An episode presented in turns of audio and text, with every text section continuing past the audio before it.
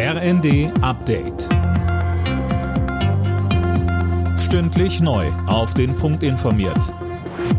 Ich bin Eileen Schallhorn. Guten Abend.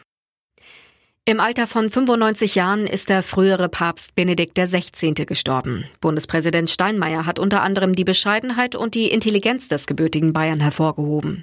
So sieht auch Georg Betzing, der Vorsitzende der Deutschen Bischofskonferenz, das ehemalige Oberhaupt der katholischen Kirche.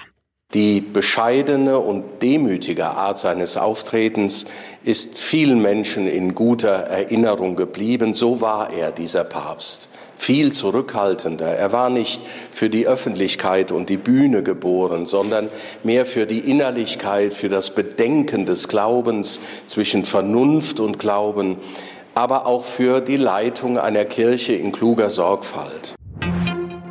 Kanzler Scholz hat die Bürgerinnen und Bürger in seiner Neujahrsansprache zu Zusammenhalt und Zuversicht aufgerufen. Ein schweres Jahr geht zu Ende, sagte er. Trotz allem sei Deutschland ein starkes Land, das mit Tempo an einer sicheren Zukunft arbeitet.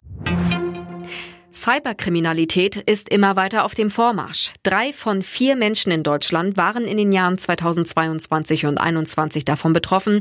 Das berichtet die Welt am Sonntag und beruft sich auf eine Bitkom-Umfrage.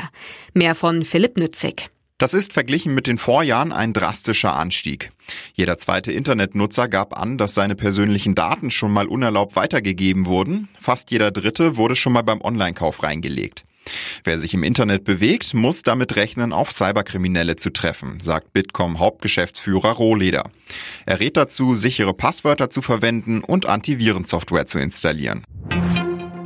Der Pole David Kubacki hat die Qualifikation für das Neujahrsspringen morgen in Garmisch-Partenkirchen gewonnen.